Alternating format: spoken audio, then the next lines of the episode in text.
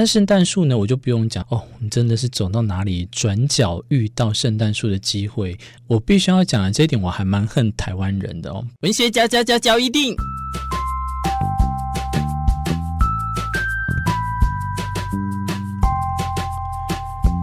欢迎收听文学教一定。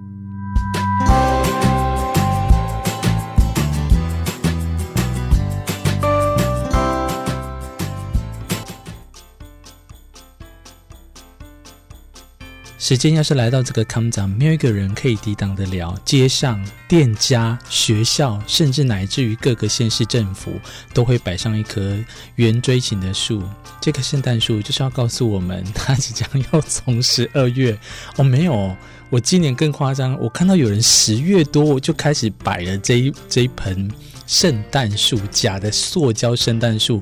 哎，这个时间开始开，它可以摆到多久？你知道吗？摆到明年过年前夕。我说的还不是跨年的那个过年哦，是农历的过年。一棵圣诞树呢，在台湾它可以就是没有季节交替的象征性，一直让大家有过节气氛。这到底是好还是不好呢？欢迎收听在今天的文角，我是你的主持人明志。今天就要来跟大家讲了，圣诞节呢，我们就好像中秋节一样，都会想到要烤肉。那圣诞节呢，这几年呐、下来，大家都会想到要交换礼物跟 party。那在交换礼物的部分呢，有没有人想过，小时候印象中没有交换礼物啊，就只有拿礼物而已。然后等到再大一点的时候，爸妈就会把你的那个梦想给破灭，就哪里来圣诞礼物？黑龙林北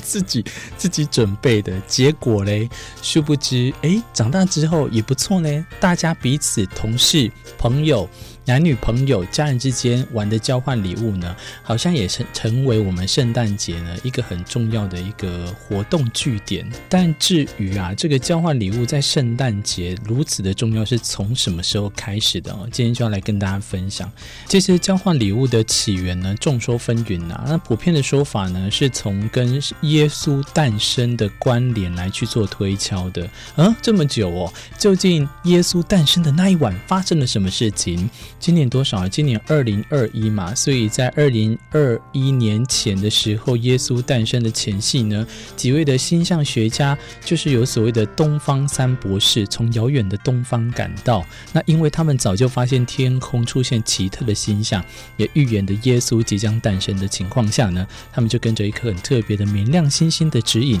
来到了耶稣诞生的地方，叫做伯利恒。在这个伯利恒里面呢，这个星星就是后来的圣诞树。树顶端的那颗星星装饰的由来呀，那三个人呢也特别带了有哪三样？一个是哈，呃，我们的黄金，另外一个是乳香，那在另外一个叫做梅药，它是一个中药材哦。那在这样的情况下呢，送给了即将在旅馆马槽内呢出生的耶稣，这样的美意跟祝福呢，后来就变成了圣诞节交换礼物的起源。你也可以现在呢，经过各个的不管教会、教堂呢，他们都会在这个。我记得好像比较显眼的地方啦，会有一个布置装置艺术的地方，就会有将这个故事呢放在里面。那圣诞树呢，我就不用讲，就像刚刚节目一开始讲到的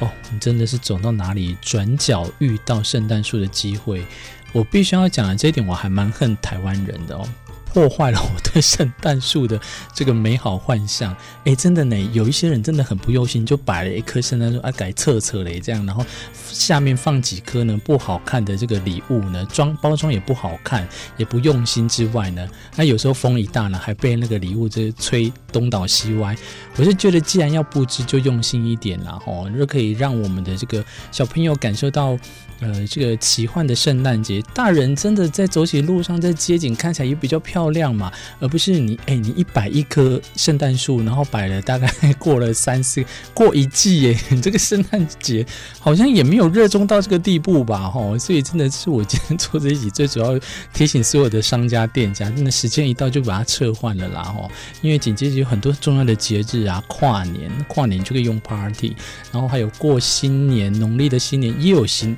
一样，又那个什么大吉大利福这种东西就又会出现的哦，所以也请跟大家大家讲一下，这个呃有时候呢交换礼物很重要，但是过节气氛一过之后，也要赶快把那个气氛也用掉了哦。那话说回来，刚才跟大家分享是交换礼物的起源，但是你知道交换礼物的对象，如果照刚才的故事来讲，不就是耶稣了？因为另外一个说法是说，一开始人们交换礼物的对象就是耶稣哦，因为有部分的人相信耶稣是被上帝派来人间代替人类承受罪孽与惩罚的，所以被钉死在十字架上呢。在新约圣经的哥林多后书的八章九节提到，所以话说回来啊，如果你现在正在交换礼物的话，不论是三位星象学家的送礼起源，或者是耶稣跟人类交换礼物的美意，这些都是我们呢现今影响了两千年后，我们这一群单身狗，或是 彼此还想要交换礼物的这些朋友、同事们呢一个由来。只是耶稣绝对会没有想到啦，变化到现在呢，各种有趣的小活动是交换废物啊，交换坏礼物等等。我记得我的文角呢也有做过一集哦，请看，请听，自己自己去找。有交到圣诞节最讨厌的交换的坏礼物哦，那一样最后的脚步进了十二的月份呢，文角就要带给大家呢应景的气氛之下，也要提醒大家，新的一年又即将来到，今年有什么事情没有特别去把它完成的是有什么遗憾的？圣诞节之后呢，可能要好好想想，我们新的一年就可以继续再来努力了。文学角一定，我是你的主持人明智，我们下一集再相见，拜拜。